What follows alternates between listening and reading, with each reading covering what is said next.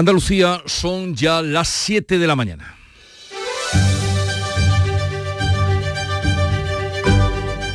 En Canal Sur Radio, La mañana de Andalucía con Jesús Vigorra.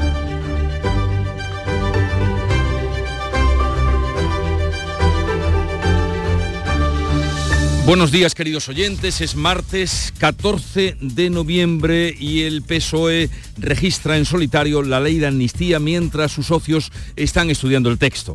Los socialistas cumplen así la exigencia de Junts de presentar la proposición antes de la investidura que está cerca. Esquerra Republicana de Cataluña analiza el texto, pero dice que no peligra el acuerdo y Sumar ha mostrado su descontento porque no han contado con ellos para la firma. El socialista Félix Molaños asegura que la ley es impecable desde el punto de vista constitucional. Impecable desde el punto de vista constitucional, que además es un paso de gigante para la convivencia y para el reencuentro en Cataluña. La ley de amnistía abarca desde 2012 hasta la actualidad. Beneficia a todos los participantes del proceso, a Puigdemont y a sus colaboradores, aunque las causas pendientes no estén relacionadas con las consultas ilegales. En total, se verán afectados unos 300 independentistas. Hay dudas, no obstante, sobre cómo afectará esta ley al centenar de policías y guardias civiles que están procesados. El Supremo advierte de que fiscalizar su labor es incompatible con la independencia judicial. El alto tribunal reclama respeto a la división de poderes. Por su parte, el PP busca internacionalizar la ley que será debatida en el Parlamento Europeo la semana que viene. El alto representante de política exterior de la Unión Europea, el socialista Josep Borrell, reconoce su inquietud por la amnistía y dice que su trayectoria personal y política anticipa lo que piensa sobre el asunto. Me provocan alguna preocupación o bastantes preocupaciones sobre el cual en su momento, no ahora, comprenderá que no ahora, me expresaré. Núñez Feijó, por su parte, va a recibir hoy a más de una treintena de corresponsales extranjeros para explicarle su preocupación por la amnistía, mientras que el vicesecretario de organización, Miguel Tellado, sube, sube eh, el calibre de las reacciones y ha arremetido con dureza, lo van a escuchar, contra Pedro Sánchez. Creo que debería irse de este país en un maletero el propio Pedro Sánchez. Lo más democrático en estos momentos es que sean los ciudadanos los que hablen y los que decidan el futuro de España. Mientras tanto, el Partido Popular va a aprobar hoy, con su mayoría absoluta, en el Senado la reforma del reglamento de la alta Cámara que va a posibilitar el que se retrase la tramitación de la ley de la amnistía. Ese retraso en el Senado podría llegar a los dos meses.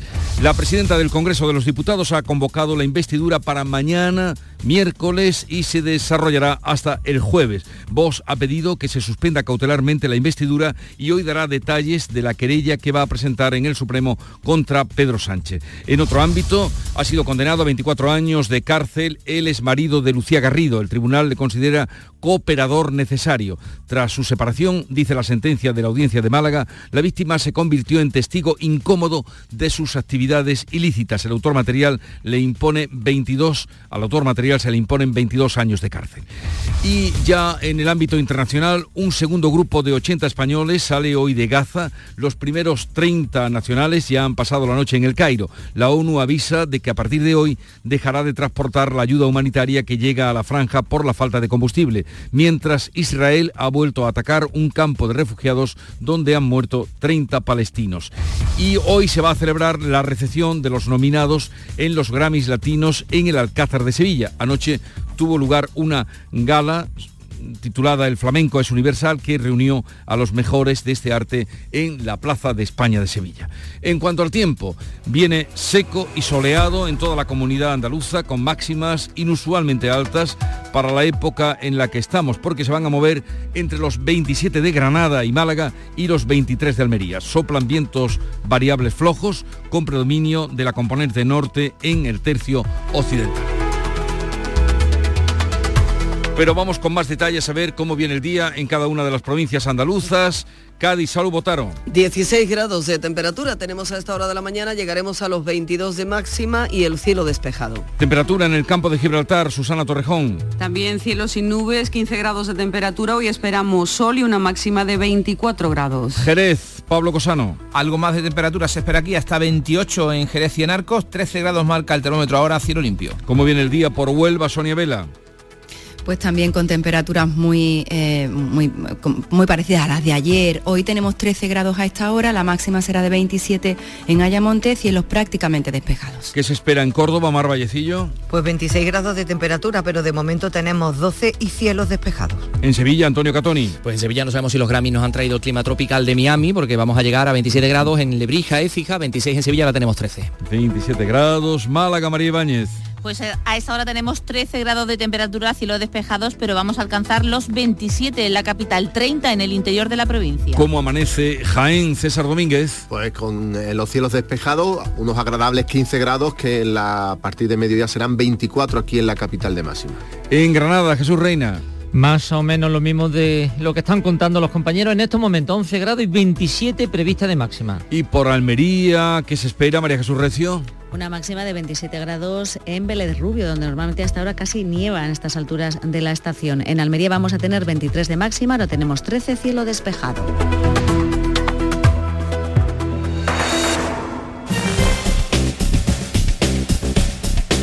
Conozcamos ahora cómo se circula por las carreteras de Andalucía. Desde la DGT nos informa Alejandro Martín. Buenos días. Muy buenos días. ¿Qué tal arranca esta jornada de martes? Ya hasta van a encontrar tráfico lento en la salida de la capital malacitana por la MA21 a la altura de Guadalmar y a la altura del aeropuerto de Málaga en dirección Marbella. Van a encontrar hasta casi un kilómetro de tráfico lento debido a unas obras de mejora. Al margen de esta incidencia se circula con total normalidad en el resto de carreteras de toda la comunidad, pero como siempre les pedimos que tengan mucha precaución en las carreteras. Son las 7, 7 minutos de la mañana. No te voy a decir la cantidad de enfermedades, ni la de millones de muertes que provoca la inactividad física, pero sí que solo hay un obstáculo para evitarlo. Tú. Si estabas esperando una señal para empezar a cuidarte, es esta. Vamos, actívate. La salud se entrena. Ministerio de Cultura y Deporte. Campaña financiada por la Unión Europea Next Generation. Plan de recuperación. Gobierno de España. Madrid, Madrid, Madrid. ¿Qué tiene Madrid que siempre es un buen plan? Con viajes del corte inglés, escápate a museos, a los mejores musicales y teatros o a tus parques temáticos favoritos y alójate en los mejores hoteles. Déjate asesorar por expertos y reserva desde solo 15 euros y sin gastos de cancelación. Consulta condiciones en viajes del corte inglés. En Canal Sur Radio, la mañana de Andalucía con Jesús Vigorra. Noticias. Vamos a contarles la actualidad de este día que pasa por la ley de amnistía o proposición de ley.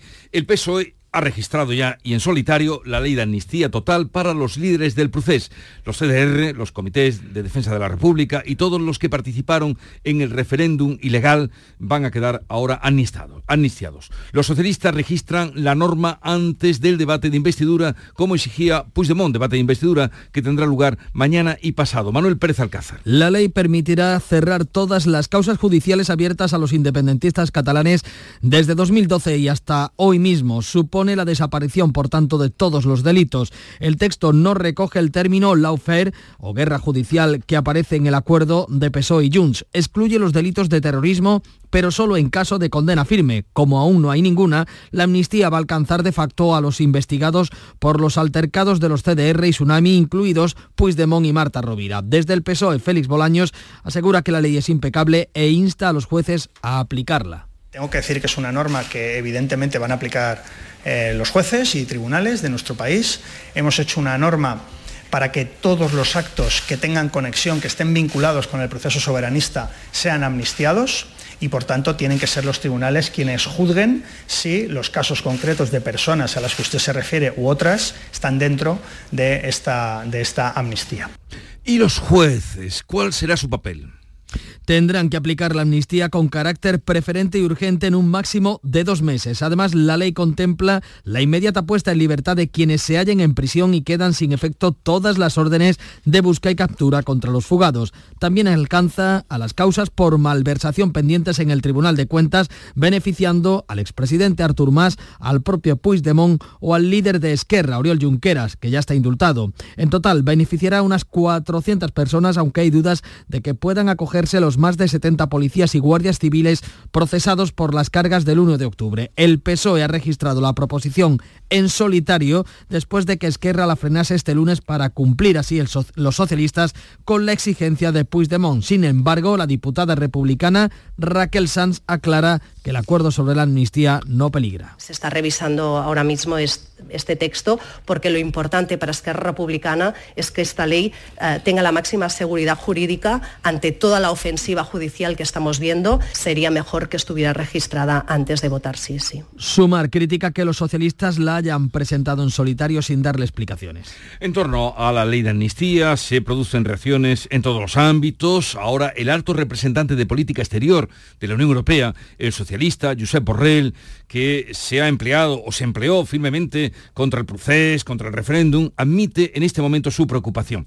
El Partido Popular lleva la amnistía al Europarlamento e internacionaliza el conflicto. Nuria Durán. Josep Borrell, catalán y veterano socialista, reconoce su inquietud sobre la amnistía. Dice que su trayectoria personal y política anticipa lo que piensa sobre el asunto. Y ciertamente esos acuerdos me provocan alguna preocupación o bastantes preocupaciones, sobre el cual en su momento, no ahora, usted comprenderá que no ahora, me expresaré. El Partido Popular internacionaliza el conflicto, consigue que se aborde en el pleno de la semana que viene del Parlamento Europeo. Además, Alberto Núñez Feijó se reúne hoy con más de una treintena de corresponsales extranjeros para explicarle su preocupación por la amnistía. El vicepresidente de Política Institucional del PP, Esteban González Pons, subraya que la ley no habla de arrepentimiento, sino que es el Estado el que pide perdón a los golpistas. El PSOE hoy deroga la división de poderes en España para comprar la presidencia del Gobierno. El ministro Bolaños, que dice hoy que la amnistía es constitucional, decía hace unos meses que no lo era. Lo que se ha convertido es el escaño de Sánchez en un bien de compra-venta, la presidencia del gobierno de todos los españoles en un bien que está a la venta en Wallapop. Hoy el PP aprobará con su mayoría absoluta la reforma del reglamento del Senado que va a posibilitar retrasar la tramitación de la ley de amnistía. Este lunes la Comisión de Reglamento ha introducido una modificación para que el trámite se realice en 20 días o en un plazo de dos meses. Y a todo esto, Vox ha pedido paralizar cautelarmente la investidura que se va a celebrar mañana y pasado. La presidenta del Congreso ha convocado hoy la Junta de Portavoces después de que ayer comunicara la fecha del pleno de investidura. Lo hizo casi un mes después de que el rey hiciera el encargo a Pedro Sánchez, mientras que en el caso de Feijo Armengol fijó la fecha del debate a las 24 horas. Vox ha pedido la paralización cautelar de esta investidura. Santiago Abascal va a dar hoy los detalles de la querella que va a presentar contra Pedro Sánchez en el Supremo. Advertimos a la mesa del Senado que si tramita la ley de amnistía, presentaremos una querella contra la mesa y también lo mismo vale para la mesa del Senado. El sindicato Solidaridad, vinculado a la formación de Abascal, ha convocado una huelga general contra la amnistía el 24 de noviembre. Anoche se repetían las protestas ante la sede del PSOE en Madrid, sin altercados y con menos manifestantes.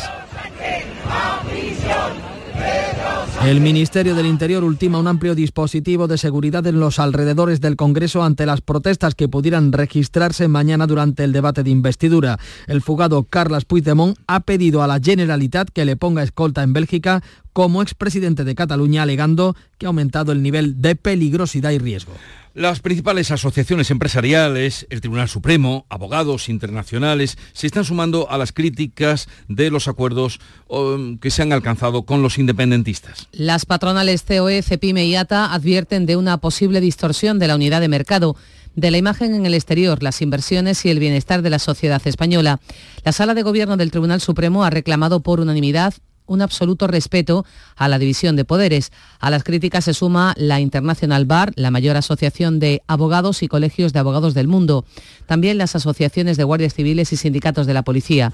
El portavoz de la Asociación Unificada de la Guardia Civil, Pedro Carmona, expresaba así su indignación. Nos apedrearon el 1 de octubre del 2017 y ahora nos apedrean institucionalmente.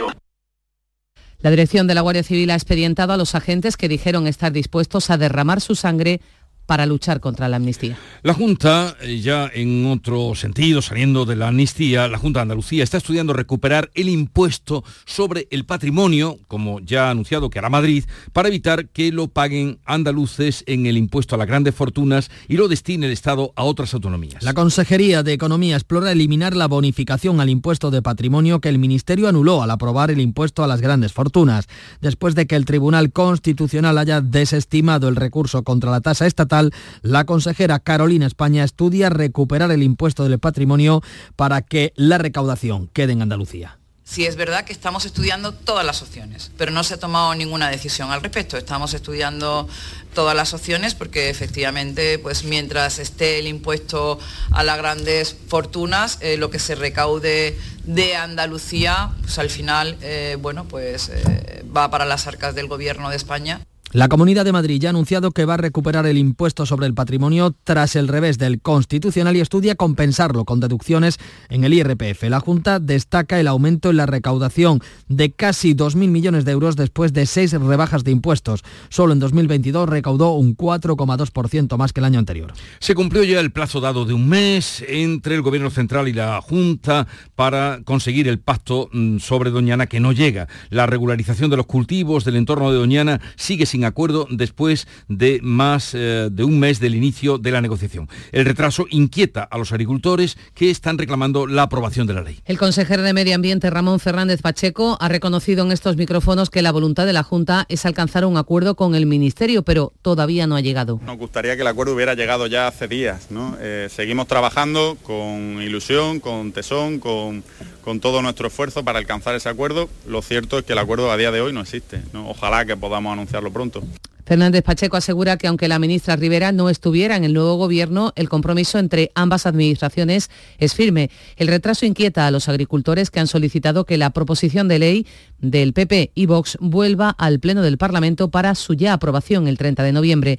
Recuerdan que el plazo dado por el presidente de la Junta para ese acuerdo ha terminado. La falta de agua potable en el norte de la provincia de Córdoba, que llevan sin agua potable desde el mes de abril, más de siete meses, llega ahora a Naciones Unidas. Un relator especial de la ONU lleva varios días recogiendo información sobre el terreno. Pedro Arrojo recuerda que el acceso al agua potable es un derecho reconocido por la Asamblea de Naciones Unidas que deben garantizar las administraciones. Gestionar el agua desde un enfoque de derechos humanos, en donde lo primero a satisfacer es el agua potable. Y luego lo que pueda ser pero no vale decir, no, no, yo lo he contaminado, tengo que traer el agua de 100 kilómetros, o tengo que hacer no sé qué, o tengo que hacer no sé cuántos, y el coste, pues bueno, pues se cargará sobre los vecinos que no tienen culpa. La información se enviará por carta a las administraciones con recomendaciones para la solución del problema. Pues esa es una realidad que nos contaron con ocasión de nuestra visita el pasado viernes a Los Pedroches, desde donde hicimos el programa. Un segundo grupo de 80 españoles están esperando salir hoy de Gaza por el paso de Rafah. Los primeros 30 nacionales evacuados este martes han pasado ya la noche en el Cairo, en la capital egipcia. Son familias con niños muy pequeños y ancianos especialmente vulnerables a los que se ha dado prioridad. El ministro de Exteriores, José Manuel Álvarez, asegura que están ya concertados los permisos con Israel para ese segundo grupo de españoles. Es el primer contingente de hispano-palestinos y familiares que ha podido atravesar. Tenemos ya autorización por parte de Israel para que mañana haya un segundo contingente de en torno a unos 80 y que de esta forma puedan ir abandonando Gaza todos aquellos hispano-palestinos y sus familiares que así lo deseen. En Gaza siguen los bombardeos, no hay carburante, electricidad ni agua. Naciones Unidas avisa de que a partir de hoy dejará de transportar la escasa ayuda humanitaria que llega a la franja por la falta de combustible. Israel ha vuelto a atacar el campo de refugiados de Jabalia y ha matado a 30 palestinos. Jamás ha publicado un vídeo con una rehén israelí que habría muerto en los bombardeos sobre Gaza. La Unión Europea ha presentado un plan de paz que pasa por la creación de un Estado palestino. El español Daniel Sancho, acusado del asesinato en Tailandia del cirujano colombiano Edwin Arrieta, se ha declarado ahora no culpable en la primera sesión del juicio. Tres meses después de haber confesado el crimen, Sancho ha negado ser culpable del asesinato premeditado y de la sustracción del de la documentación. Asegura, eso sí, que la muerte de Arrieta se debió a un accidente, pero reconoce que descuartizó y ocultó el cuerpo. Al rechazar parte de los cargos, el proceso da un giro y ahora habrá que tomar nueva declaración y nuevo examen de pruebas. Golpe de timón del primer ministro británico Rishi Sunak, que convierte en ministro de Exteriores al ex primer ministro David Cameron, el padre del Brasil. Sunak pretende captar a los más moderados de su partido al recuperar a Cameron, que dejó la presidencia por el triunfo del Brexit en 2016. En ese sentido iría también la destitución de la ministra de Interior, que le discute el liderazgo conservador La destitución de Breveman, de Sueya Breveman, se produce tras solo tres días después de que criticara a su propia policía, a la que acusó de doble rasero y de favorecer las manifestaciones pro-palestinas. Condenado a 24 años de prisión, el exmarido de Lucía Garrido, la mujer que apareció muerta en la piscina de su finca de Laurín de la Torre en el año 2008. El tribunal le considera cooperador necesario. Tras su separación, asegura la sentencia, la víctima se convirtió en testigo incómodo de sus actividades ilícitas. Al otro acusado, como autor material, le han impuesto 22 años de cárcel. Según el veredicto, los dos ejecutaron el crimen con planificación, crueldad y frialdad. Primera sesión del juicio a El Melillero, que se ha declarado culpable de algunos hechos en el intento de asesinato a su exnovia y una amiga a las que roció con ácido. José Arcadio el Melillero niega que quisiera matar a Sandra, asegura que solo pretendió asustarla echándole sobre el coche lo que él creía que era agua fuerte. El presunto autor material del ataque, Juan José alias El Poti, dice que lo acompañó por miedo y que fue el Melillero el que arrojó el líquido. En la primera jornada del juicio, que se celebra en la Ciudad de la Justicia de Málaga, ha asegurado que solo quería darle un susto. En el banquillo se sientan otras cinco personas. Las declaraciones de las víctimas se prevén el lunes, el lunes próximo, sin contacto visual con los acusados. Hoy se celebra la recepción de los nominados en los Grammy Latinos en el Real Alcázar de Sevilla. Anoche tuvo lugar la gala El Flamenco es Universal, reunía a los mejores de este arte en la Plaza de España de Sevilla. El presidente de la Junta, Juanma Moreno, ha destacado en esta gala la gran oportunidad que suponen los Grammy para Andalucía. Creo que esta semana va a ser una semana mágica para la cultura, mágica para Sevilla y Andalucía, donde se va a generar evidentemente mucha actividad económica, mucha actividad social y eso nos llena a nosotros mucha satisfacción y orgullo. La mañana de Andalucía.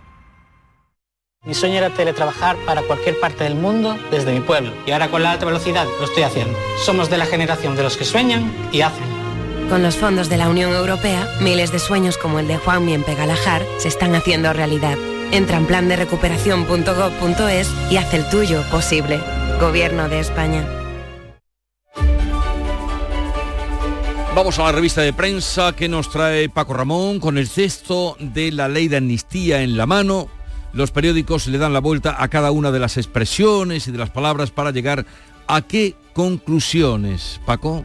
Pues mira, vamos primero por las portadas, aunque algunas de ellas ya son el editorial del periódico, al menos el editorial uno de, mismo de ellos. Así lo hace ABC, no debemos, es el titular elegido para su portada, o lleva dos editoriales, uno portada, otro en el interior. El de portada dice, la proposición de ley implica el inédito reconocimiento del Estado de que nunca debió combatir punitivamente una embestida contra la unidad territorial y lleva implícito el reconocimiento de un perdón colectivo a aquellos que fueron condenados por, por sedición. De ahí que diga no a la ley de amnistía ABC.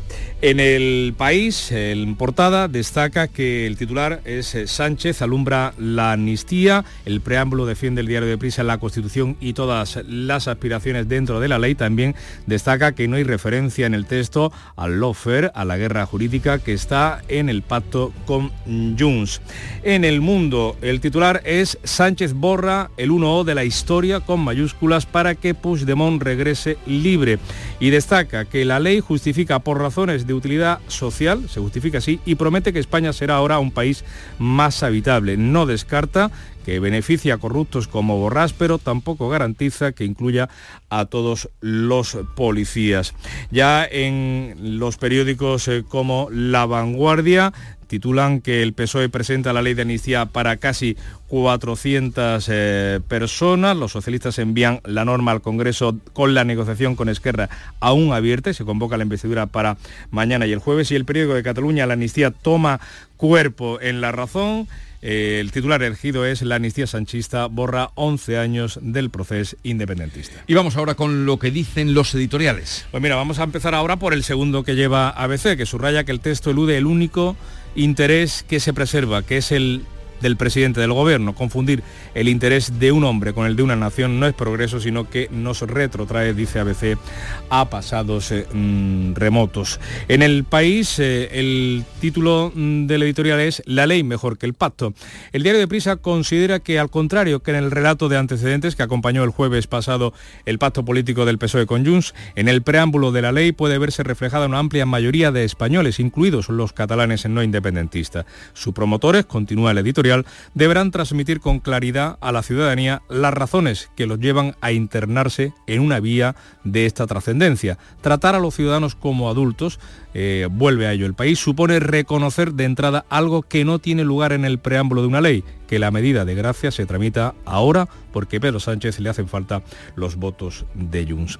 En el mundo, el título elegido para el editorial es Un monumento a la arbitrariedad del poder. El gobierno habla de concordia y lo que genera es discordia, impulsando una, su amnistía en contra de la mitad del país. La amnistía, continúa el periódico de Unidad Editorial, constituye el mayor ejemplo de arbitrariedad y de consagración de la mentira institucional que ha conocido nuestro país en las últimas décadas. También editorial en La Vanguardia, con el título Una ley excepcional, con un fin específico. El preámbulo, anticipándose a posibles eh, recursos, eh, dice La Vanguardia, señala que el Tribunal Constitucional ha establecido los requisitos para que una ley de estas características pueda ser válida en nuestro ordenamiento. Lo hace con un entrecomillado. No hay en el texto referencia, también recuerda, al igual que el país, eh, al término lofer, que denuncian los independentistas, ni menciones a los antecedentes históricos del conflicto catalán. El tono de la ley es muy distinto al del pacto firmado en Bruselas por el PSOE y Junts. Y en La Razón, el, titular, el, el, editorial se titula La amnistía sanchista borra 11 años del proceso independentista.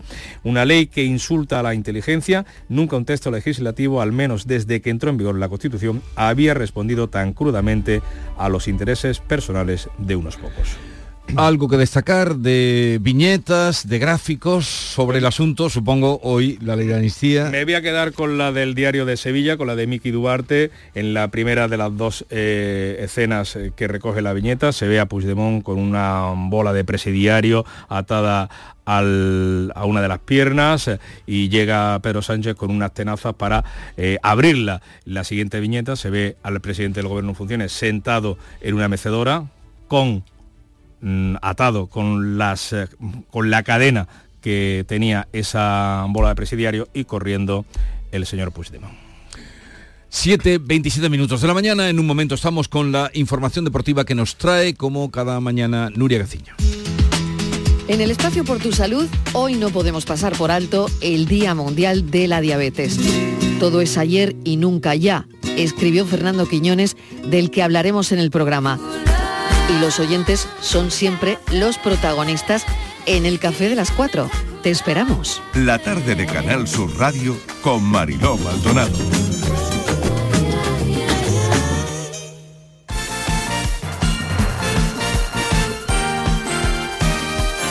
Nuria Gaciño, buenos días. Hola, ¿qué tal? Muy buenos días. La selección española viaja a Chipre. Primero, el combinado nacional se va a entrenar a las 11 de la mañana en Las Rozas y a las 4 de la tarde está previsto que parta rumbo a Limasol, donde el jueves le espera Chipre, en partido clasificatorio para la Eurocopa del próximo verano, una clasificación que ya tiene asegurada, que ya tienen asegurada los chicos de Luis de la Fuente. El que aún no lo tiene asegurado, pero sí muy encarrilado, el pase a los octavos de final del Mundial de Indonesia es la sub-17 tras ganar a Mali por la mínima. El jueves toca Uzbekistán. Y confirmados Diego Alonso y Paco López en su respectivo banquillo. A pesar del mal partido del Sevilla en el derby, el club de Nervión sigue confiando en Diego Alonso, la apuesta del director deportivo Víctor Horta y arropado también Paco López en el Granada por su presidenta, Sofía Yang, y el director deportivo. Ambos estuvieron presentes en la sesión de trabajo realizada ayer por la tarde en la ciudad deportiva. Un modo de transmitir el apoyo hacia su técnico a pesar de los malos resultados que está teniendo el equipo granadinista. El que también está, la que también está confirmada es la llegada de Marcelino al Villarreal en sustitución de Pacheta. El técnico asturiano regresa siete años después y firma para lo que queda de temporada más otras dos. Se dice que siempre que te confirman y reconfirman es que te están. Uf, no sé, no, sí, no sé. Eh, confiemos en que sea lo contrario, que sea para bien. Reunión entre entrenadores y árbitros. Aprovechando el parón liguero en primera, es buen momento para que se vean las caras la cúpula del arbitraje español y los técnicos de la liga. Se trata de una cita ya fijada desde el mes de agosto por el comité de entrenadores. Sin embargo, viene muy a propósito por la tensión generada en las últimas jornadas a raíz de algunas decisiones arbitrales un tanto polémicas. Han sido varios los técnicos que se han quejado y ahora tienen la oportunidad de discutir sus críticas cara a cara. La reunión será la ciudad del fútbol de Las Rozas y por ahora que se sepa ningún entrenador ha declinado la invitación. Además, hoy se celebra el partido que queda de la primera ronda de la Copa, que fue aplazado en su día por el mal tiempo, a las 8 de la tarde a Ceneta, Zaragoza. De este modo, mañana se podrá celebrar el sorteo copero. Y no ha tenido buen debut Carlos Alcaraz en las finales del ATP, que este año se celebran en Turín y que, como saben, reúnen a los ocho mejores del año. El tenista español, aún renqueante de su fastitis plantar, ha caído ante el alemán Alexander Berev, 6-7, 6-3 y 6-4. Y esta derrota le obliga ahora a tener que ganar los dos próximos partidos para poder colarse en las semifinales. Nuria, quedas confirmada para mañana. Ay, muchas gracias. para todo el año, por favor. Para toda la temporada. Canal Sur Radio.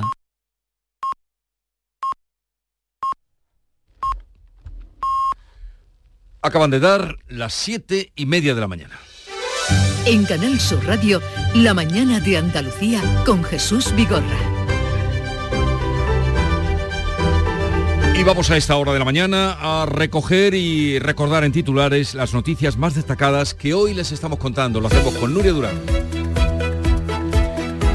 El PSOE registra en solitario la ley de amnistía mientras sus socios están estudiando el texto. Los socialistas cumplen así la exigencia de Junts de presentar la proposición antes de la investidura. Esquerra analiza el texto pero dice que no peligra el acuerdo. Sumar muestra su malestar porque no han contado con ellos para la firma. La ley de amnistía abarca desde 2012 hasta la actualidad. Beneficia a todos los participantes del proceso, a Puigdemont y a todos sus colaboradores, aunque las causas pendientes no estén relacionadas con las consultas ilegales. En total se verán afectados 300 independentistas. Hay dudas sobre cómo va a afectar a los policías y guardias civiles procesados. El Supremo advierte de que fiscalizar su labor es incompatible con la independencia judicial. El alto tribunal reclama respeto a la división de poderes. El PP busca internacionalizar la polémica ley. Será debatida en el Parlamento Europeo la semana que viene. El representante de Asuntos Exteriores de la Unión, Josep Borrell, admite su preocupación por los acuerdos del PSOE con los independentistas. La investidura comienza mañana. Condenado a 24 años de cárcel, el exmarido de Lucía Garrido. El tribunal lo considera cooperador necesario tras su separación, dice la sentencia de la audiencia de Málaga, la víctima se convirtió en testigo incómodo de sus actividades ilícitas. Al autor material del asesinato, la justicia impone 22 años de cárcel. Ahora sí, internacional, un segundo grupo de 80 españoles saldrá hoy de Gaza. Los primeros 30 nacionales han pasado ya la noche en el Cairo. La ONU avisa de que a partir de hoy dejará de transportar la ayuda humanitaria que llega a la franja por falta de combustible, mientras Israel ha vuelto a atacar un campo de refugiados donde han muerto 30 palestinos. Y vamos a recordar la previsión del tiempo para hoy. Tiempo seco y soleado en toda la comunidad con máximas inusualmente altas para la época que se van a mover hoy entre los 27 de Granada y Málaga y los 23 de Almería. Soplan vientos variables flojos con predominio de la componente norte en el tercio occidental. 7.32 minutos de la mañana. En un momento vamos a las claves económicas del día. Te ayudamos a darle la vuelta a tus ahorros. Descubre lo que puedes conseguir con la cuenta 360 de Cajamar. Y no le des más vueltas. Consulta la información de requisitos y vinculaciones de la cuenta 360 en tu oficina más cercana o en gcc.es barra cuenta 360. Cajamar. Distintos desde siempre. Hay un lugar donde late la historia de Andalucía. Allí el visitante descubrirá el origen de la humanidad, la grandeza del imperio romano, la vida fronteriza y sefardita de Al-Ándalus, la llegada del Renacimiento y la exuberancia palaciega y religiosa del barroco andaluz. Ciudades medias del centro de Andalucía, donde late la historia. Frutos secos Reyes, mucho más que pipas. Disfruta con nuestra deliciosa variedad de frutos secos, snacks y golosinas en los más de 35.000 puntos de venta que tenemos en Andalucía o en frutosecorreyes.es. Ah, y ahora con tu pedido a partir de 20 euros, te lo llevamos a casa gratis. Frutos secos Reyes, tus frutos secos de siempre. Las claves económicas con Paco Bocero. Paco, buenos días. Buenos días Jesús, ¿qué tal? ¿Qué tal? Bien, bien. Llegamos a martes, a ver qué actualidad económica tenemos. Pues mira, nos vamos a ir primero con esa actualidad económica de forma rápida para centrarnos luego en lo importante que son las claves, porque la actualidad económica, como te podrás imaginar, está mm, trufada de actualidad política, pero al margen de eso, hoy comenzamos con expansión que abre con el titular de que las empresas podrán deducirse los salarios de los altos directivos. En cinco días abren con el IBEX y hablan de que las firmas del eh, principal índice bursátil español mantienen el ritmo y suben un 15,4% el beneficio. Y en el economista es el único que abre de los medios especializados de forma directa sobre el asunto que nos compete durante todos estos días y nos va a seguir competiendo. El gobierno tendrá manos libres para ceder impuestos a Cataluña. Y ahora vámonos con las claves del día. Pues te escuchamos, cuéntanos. Mira, vamos con el dato principal que vamos a tener hoy, que va a ser el de la inflación de octubre y que esperamos que se mantenga sin variaciones y en especial la subyacente. Pero por una parte, ayer el vicepresidente del BCE, el español Luis de Guindo, advirtió que la inflación de la zona euro, que ha venido cayendo en los últimos 12 meses, recordemos que está en el 2,9%, así llegó en septiembre y se mantuvo en octubre, pueda sufrir un repunte temporal en los próximos meses por el efecto base, ya lo explicamos, que supone además que los fuertes aumentos de los precios energéticos de los alimentos que se produjeron hace 12 meses vayan desapareciendo. No obstante, esa evolución ligeramente al alza de los precios no debería afectar al proceso, y ahora palabra, desinflacionario general que se espera para el año próximo, para 2024, que es ese medio plazo del que siempre hablan las previsiones del BCE. Es decir, que aunque la inflación sea sustancialmente más baja que hace un año, recordemos que estuvo en la zona euro al 10,8 y bajó al tenemos el 2,9, seguirá siendo demasiado alta para los estándares. Hay esos estándares de la Autoridad Monetaria Europea, recordemos que son del 2%.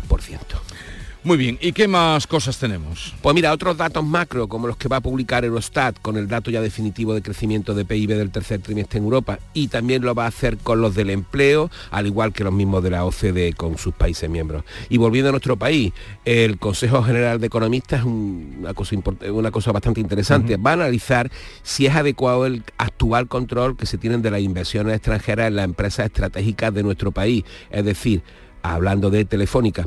Un debate que realmente es muy interesante, pero también es muy complejo y tiene muchísimos matices. Y yéndonos más cerca, quedándonos en nuestra comunidad, en nuestra Andalucía, Unicaja va a celebrar hoy una Junta General Extraordinaria de Accionistas para ratificar el nombramiento de Isidro Rubiales como nuevo consejero delegado y aprobar la política de remuneraciones que se aplicará durante el próximo trienio, entre otras cuestiones. Paco, ¿alguna cosa más a tener en cuenta hoy? Pues sí, finalizamos con unos datos que explicaremos con más detenimiento, pero que ponen de manifiesto una de nuestras grandes debilidades económicas, y es que la productividad aparente del factor trabajo en España registró un crecimiento promedio en términos reales entre 2014 y 2022 del 0,3%, cuando en el conjunto de la Unión Europea prácticamente alcanzó el punto. Una brecha que incide directamente en el ensanche de la renta per cápita que sufrimos con la zona euro en los últimos años y que hay que corregir antes de pensar en cualquier otra medida de corto plazo. ¿Y eso cómo debemos tomarnos? Lo que la producción sea más baja que la, eh, pues la productividad sea más baja pues que la que evidentemente la Unión Europea. Que, necesitamos más formación, que necesitamos más empresas y que necesitamos eh, además, por supuesto, mucha más inversión en investigación y economía con mayor valor añadido. Es decir, necesitamos una transformación de modelo productivo, aunque estemos ahora mismo pensando en una transformación de modelo político. Perdón por la ironía. Eh, bien traída. Eh, Paco, hasta mañana. Un saludo, que tengas un bonito día. Muy bien, hasta mañana. Estos son Nacho y Carla entrenando duro como siempre. Uno de ellos ha salido este año con 35 goles, 16 asistencias y 3 títulos. Aunque Nacho es un crack, no importa el esfuerzo que ha hecho Carla en conseguir esos datos. Los focos siempre van al mismo sitio. En el deporte, que lo que importa, importe. Ministerio de Cultura y Deporte. Campaña financiada por la Unión Europea Next Generation. Plan de recuperación. Gobierno de España. Todos aquellos que ya conducen el número uno se sienten únicos, especiales. Y para que puedas sentir esa increíble sensación, ahora la Black Week de Hyundai se convierte en Black Year. Black Year de Hyundai. Del 6 al 19 de noviembre, condiciones especiales en toda la gama el primer año. Más información en hyundai.es.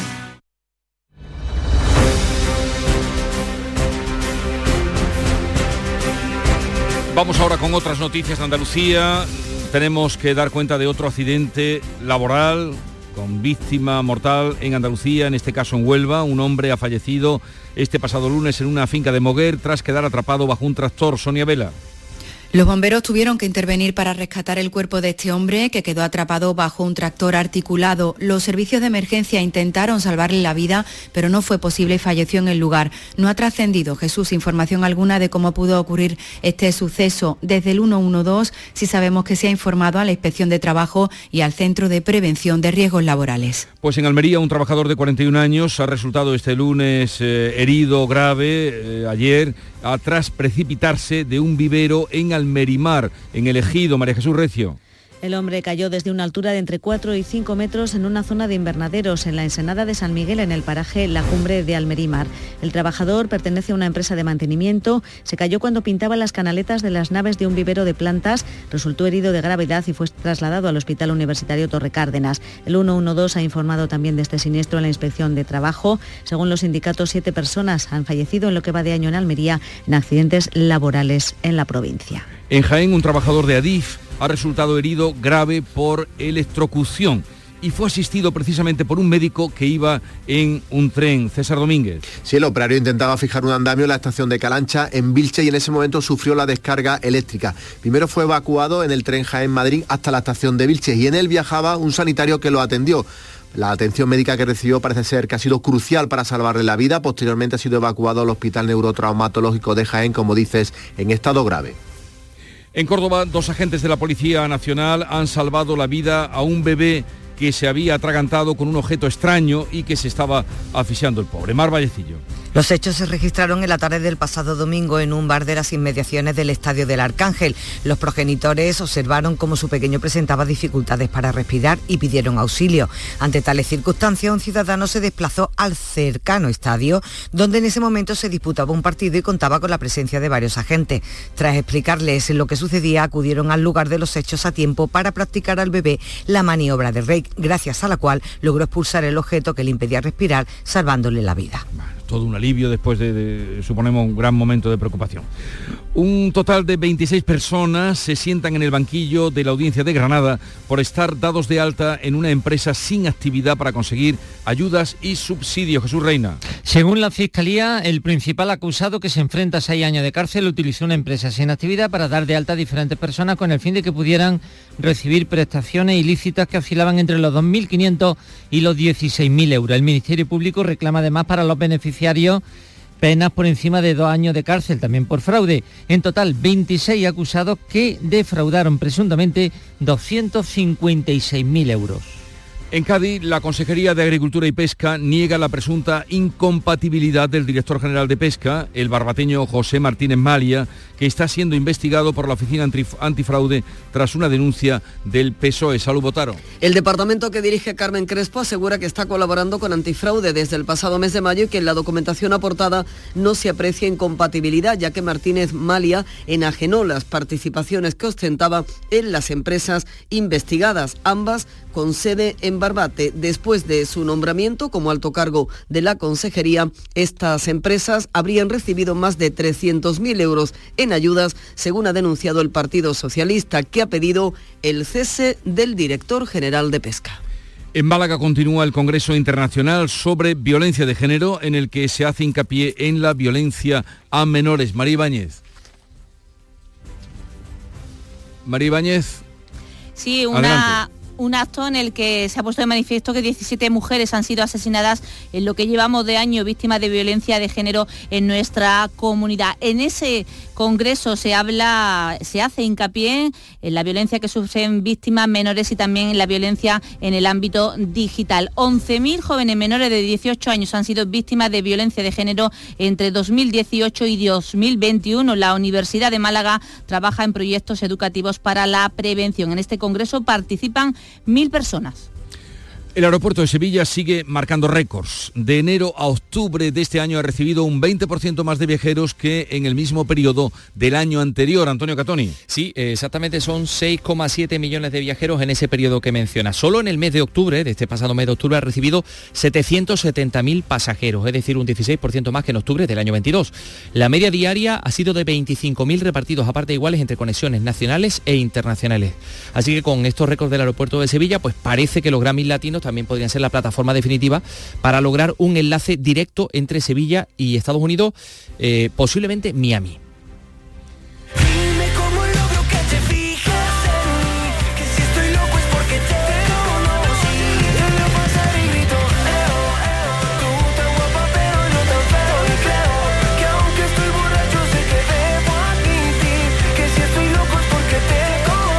Escuchamos a Morat, eh, que junto con Álvaro de Luna, eh, Beret, Antoñito Molina, Ricky Rivera y Ezio Oliva van a estar eh, esta mañana a partir de las 11 en el Teatro de la Fundación Cajasol en un programa especial de Canal Fiesta Radio. Un programa que también se realiza con motivo de las vísperas de los Grammys latinos que se van a entregar en Sevilla. Por cierto, que hoy en nuestro programa nos visita, en esta ronda que estamos haciendo de los que eh, concurren por aquí a competir por los Grammys, Marina Tusset con su disco Canto a la Imaginación. Estará con nosotros a partir de las 11 de la mañana en el mundo de Guirilandia.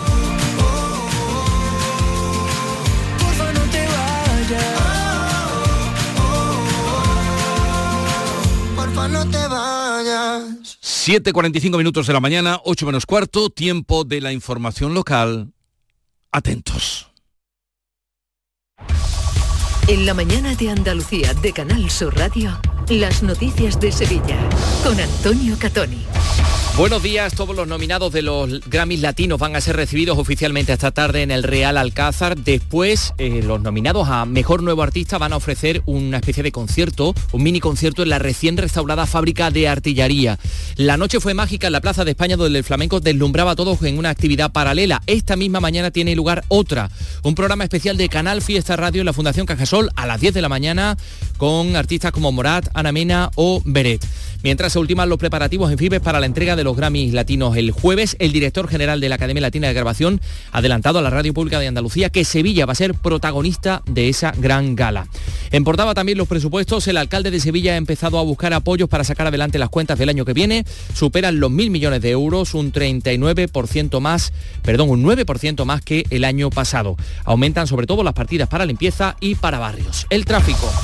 A esta hora tenemos 5 kilómetros de retenciones en el acceso a Sevilla desde la autovía de Huelva. Uno por el patrocinio, tres en la autovía de Utrera, dos en la de Coria, una en la de Mairena. En el Centenario, tres en sentido Huelva y dos en sentido Cádiz. Y dos kilómetros en el nudo Gota Beleche de la S30 en sentido Ronda Urbana Norte. Ya en el interior de la ciudad el tráfico intenso en la Ronda Urbana Norte en ambos sentidos a la altura de San Lázaro, en el puente del Alamillo, también en la entrada por la Avenida de la Paz, en la Avenida de Juan Pablo II en ambos sentidos, en el acceso por el patrocinio y en el acceso por la Avenida de Andalucía. Y el tiempo, eh, porque tenemos cielos poco nubosos o despejados, un amanecer eh, increíble hasta ahora con algunas nubes hasta de color rojo. Se mantiene este veranillo porque vamos a alcanzar hasta 27 grados de temperatura en Lebrija, Écija y Morón, 26 en Sevilla donde ahora tenemos 13. Enseguida desarrollamos estos y otros asuntos. Realiza Pedro Luis Moreno. Descubre la elegancia y la pasión de los mejores caballos del mundo en SICAP. Del 28 de noviembre al 3 de diciembre, disfruta de la final del Campeonato del Mundo del Caballo Español. Exhibiciones diarias y de una gran oferta comercial. SICAP. Vive la experiencia del mejor espectáculo ecuestre del año en Fides Sevilla. Compra de entradas en sicapentradas.com. Patrocina Consejería de Agricultura, Pesca, Agua y Desarrollo Rural. Financiado con fondos FEDER. En Canal Sur Radio, las noticias de Sevilla.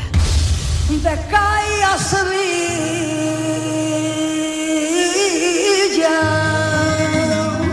Alegrías de Cádiz con las que Carmen Linares abría anoche la gala El Flamenco Universal en la Plaza de España que reunía a otros grandes artistas del cante, del toque, del baile como Manuela Carrasco, Sara Varas, José Merced, Tomatito Dorantes o Israel Fernández, que se subían al escenario para rendir tributo a leyendas como Camarón, Carmen Amaya, Loli Manuel o Paco de Lucía.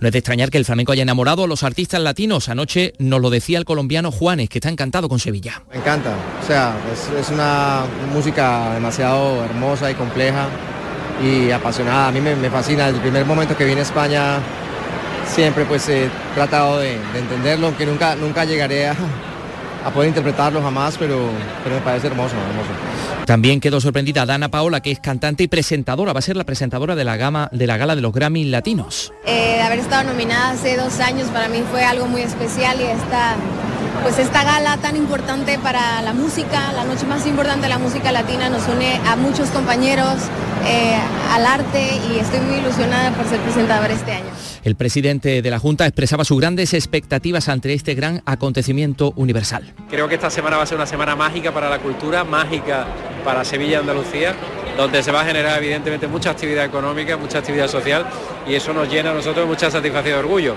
Hoy me pregunto qué será de ti. Bueno, eso fue la actividad paralela El Flamenco es Universal y hoy, esta misma mañana, otra actividad paralela. Canal Fiesta Radio tiene a las 10 un programa especial en el Teatro de la Fundación Cajasol con artistas que van a estar allí como Ana Mena, como Beret, como Álvaro, Álvaro de Luna o Blanca Paloma, también Morat.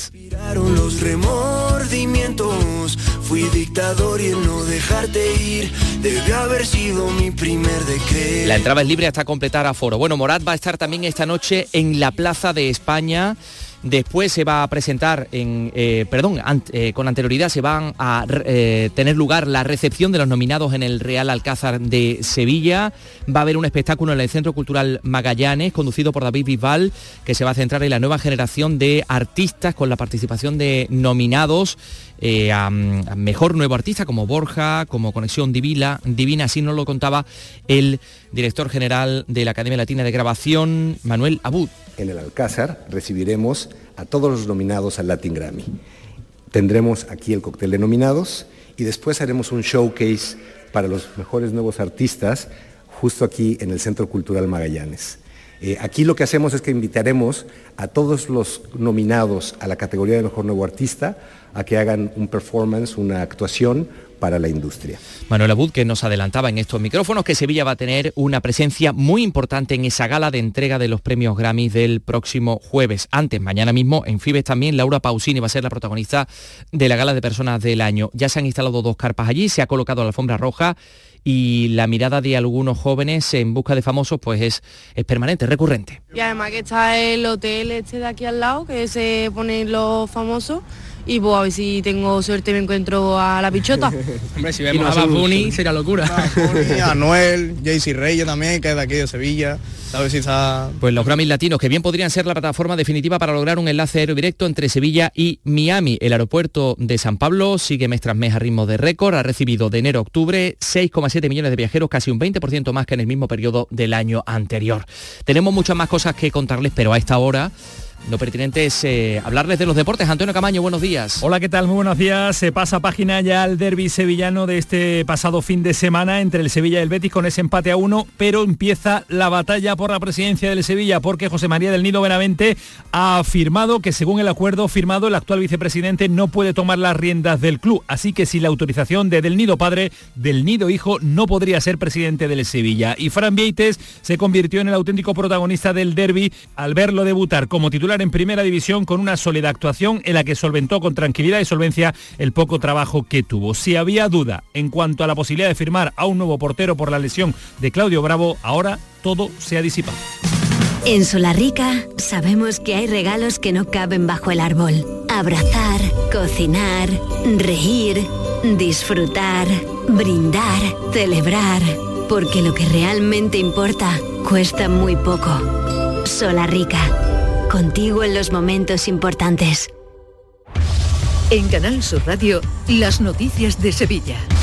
Con Antonio Catoni. Los presupuestos de Sevilla para el año que viene ascienden a 1.031 millones de euros, un 9% más que los del presente ejercicio. El alcalde ha explicado grupo a grupo que sus pilares son potenciar los servicios públicos, los derechos sociales y el impulso de la actividad empresarial. Proponen un importante aumento de las inversiones en partidas como limpieza o barrios preferentes y dice que pretende que no sea el presupuesto del Grupo Popular, sino un presupuesto pactado entre todos. Creemos que Sevilla no necesita ahora un presupuesto de ningún color político y que necesita un presupuesto de todos para solucionar los problemas de todos los sevillanos. Las asociaciones de jueces y fiscales han convocado una concentración hoy a partir de la una de la tarde a las puertas de la audiencia provincial y de los juzgados. Quieren protestar por el acuerdo alcanzado entre el PSOE y los independentistas que incluye la ley de amnistía. La convocatoria se hace extensiva a fiscales, abogados y procuradores. Por otra parte, la alcaldesa socialista de Marchena, María del Mar Romero, y el consejero de Justicia, José Antonio Nieto, condenaban el ataque sufrido por la agrupación socialista de Marchena, en la que apareció una pintada con la frase caeréis como en el 39. Ambos coinciden en que la protesta pacífica sí cabe en democracia, pero no esta forma de expresarla. Ni la violencia ni el insulto. A mí ninguna de las dos cosas me gusta. Lo que está claro es que hay que saber canalizar y eso forma parte también del juego democrático. Aquí lo que interesa es la democracia, la convivencia ciudadana y respetar las instituciones. Y el respeto entre partidos, entre, entre distintas opciones políticas, se tiene que llevar a cabo desde un debate educado, desde un debate de ideas. Eh, Nieto inauguraba la nueva sede judicial de Marchena, que no es la, definitiva, pero palía las carencias de la sede anterior. Por cierto, 24 funcionarios de los juzgados 1 y 2 de lo mercantil se han trasladado este lunes hasta las nuevas dependencias de la Ciudad de la Justicia en Palmas Altas, inaugurada hace unos días. Hoy en el Parlamento, en Comisión de Administración Local y Función Pública, se presenta la o se debate la solicitud del Ayuntamiento de Alcalá de Guadaira para ser eh, declarado municipio de gran población. Cumple con el principal requisito que marca la ley autonómica, tener más de 75.000 habitantes, el tercero de la provincia de hecho con mayor población tras Sevilla y dos hermanas. Y hoy recordamos a las 10 de esta mañana, programa especial de Canal Fiesta Radio con motivo de los Grammys en el Teatro de la Fundación Cajasol. La entrada es libre hasta completar aforo. Por ahí van a pasar gente como Morat, Ana Mena, Beret, Álvaro de Luna o Blanca Paloma.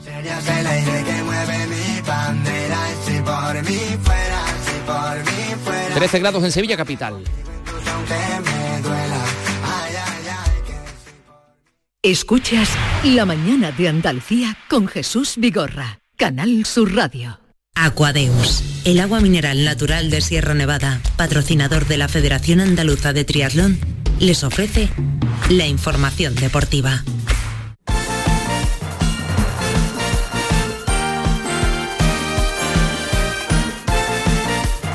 8 menos 5 de la mañana, Nuria Gaciño, buenos días. Hola, ¿qué tal? Muy buenos días. Estamos en semana de selecciones y mm. la española La Roja ya prepara sus próximos encuentros. Sí, tenemos ese gran paro liguero en primera división, así que toda la atención se centra en la selección que esta tarde tiene previsto viajar hacia Chipre, donde juega el jueves un nuevo partido clasificatorio para la Eurocopa del 2024.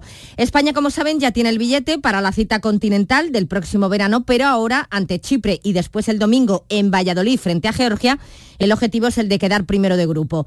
El plan de hoy es entrenamiento por la mañana a las 11 en Las Rozas. Vamos a ver si ya pueden entrenar con el resto del grupo Gallá y Ferran Torres que fueron los ausentes ayer por la tarde.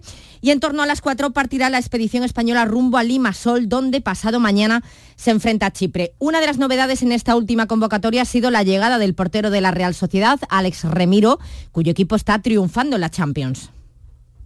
Importante es el equipo, el grupo, eh, aportar cada uno nuestro granito de arena para que el equipo gane y, juegue bien y esté todo en armonía. Eh, lo importante es, llegar y, aportar para el que juegue este, este en su mejor versión eh, y si, me toca ese, premio a mí, pues disfrutarlo y, y bueno, a saborearlo. Hoy va a comparecer ante los medios el jugador del Barça, Íñigo Martínez, que ha vuelto a la selección. Y si decíamos que esta selección ya había hecho los deberes con el pase a la Eurocopa de Alemania, a la sub-17 le queda ya muy poco para lograr el pase a los octavos de final del Mundial de la categoría que se está celebrando en Indonesia. Clave la victoria por la mínima ante Mali, pero ahora queda rematar la, la faena el próximo jueves frente a Uzbekistán. Y aprovechando el parón liguero en primera, qué mejor momento para que se reúnan árbitros y entrenadores. El encuentro de hoy estaba ya fijado de antemano, allá por el mes de agosto lo determinó el comité de entrenadores, sin embargo parece que llega en el mejor momento debido a toda la polémica que se ha suscitado en este primer tramo de liga donde las decisiones arbitrales están generando muchas críticas. Es por ello que hoy los entrenadores van a tener la oportunidad de discutir cara a cara con los colegiados. Por ahora que se sepa, ningún técnico ha declinado la invitación, por lo que se intuye que acudirán todos o al menos la mayoría. Vamos a ver si trasciende algo de la reunión que mantengan porque de la temporada pasada poco se supo, solo que Ancelotti le sugirió a los árbitros que no recurrieran tanto al VAR. En fin, unos tantos y otros tampoco. Pocos puntos son desde luego los que llevan sumados en liga el Granada y el Sevilla Ambos tienen a sus entrenadores más que cuestionados, pero de momento los dos han sido confirmados en sus respectivos banquillos. En el Granada, la imagen de la visita de la presidenta Sofía Jan eh, en el entrenamiento de ayer por la tarde en la ciudad deportiva esa imagen lo dice todo, el abrazo a Paco López viene a escenificar la confianza que tienen depositada en él, una confianza que también tiene la plantilla. Y confianza también lo que quieren hacer ver desde el Sevilla con respecto a Diego Alonso. La directiva sevillista cierra filas en torno al uruguayo y mientras el director deportivo Víctor Horta sigue fiel a su apuesta al asegurar que ahora está más seguro, todavía más de haberlo contratado. Pues el examen que va a tener el uruguayo tras el parón no va a ser nada fácil. Real Sociedad PSV en Champions y Villarreal, que ha vuelto a cambiar de entrenador. Vuelve Marcelino siete años después, ha firmado para lo que queda de temporada más otras dos. Además, hoy se celebra el partido que queda de la primera ronda de la Copa, que fue aplazado en su día por el mal tiempo, a las 8 a Seneta Zaragoza. Mañana, por tanto, tendremos por fin el sorteo copero. Y no ha tenido buen debut Carlos Alcaraz en las finales del ATP que se están celebrando en Turín. Perdía frente a Berez.